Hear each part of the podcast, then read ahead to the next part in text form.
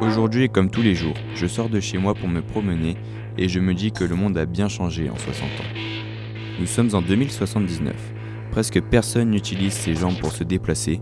On utilise toutes sortes de véhicules motorisés qui fonctionnent aussi bien dans les airs que sur Terre.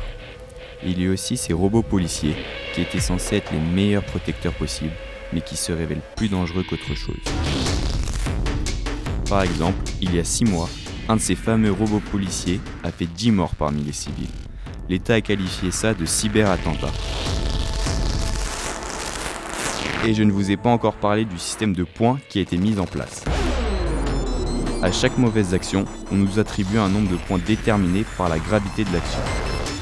Au bout de 15 points, nous sommes condamnés à 7 ans de prison et 75 000 euros d'amende, sauf en cas de gravité extrême.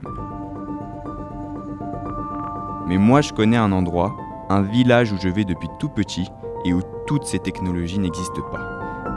Il y a des forêts à perte de vue, on y respire un air pur et sain, pas comme en ville où l'air vous brûle les poumons tellement il est pollué.